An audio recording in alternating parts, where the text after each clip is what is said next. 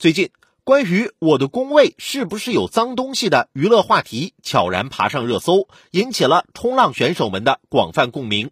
一时间，此话题下，职场新人们热烈跟帖。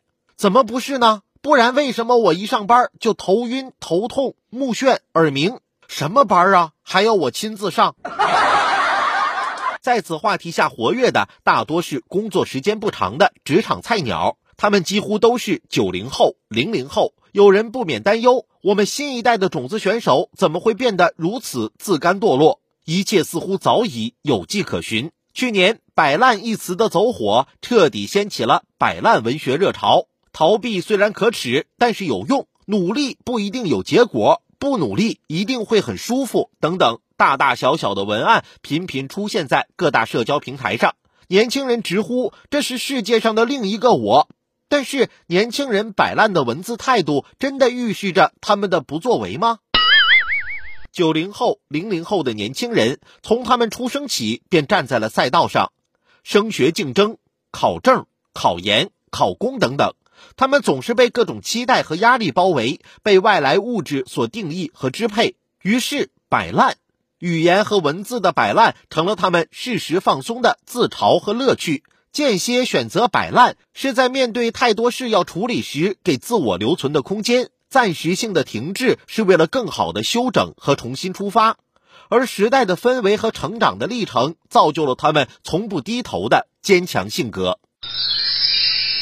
列夫·托尔斯泰是俄国乃至世界史上最伟大的文学家之一。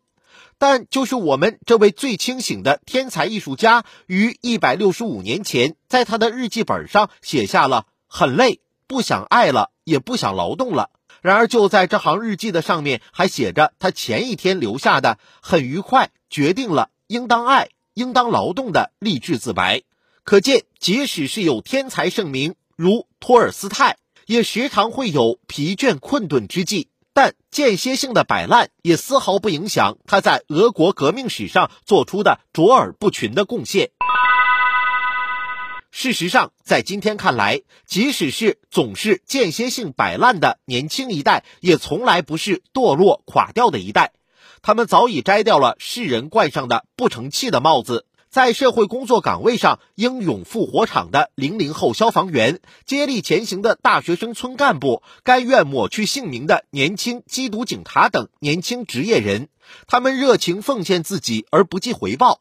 在世界体育赛事上，谷爱凌等不容小觑的零零后小将们奋勇直前，绽放于世界舞台，展现中国年轻人的青春力量。在文化交流市场上，汉服等中国古文化的年轻热爱者们坚定文化自信，致力于中国文化推广和对外输出。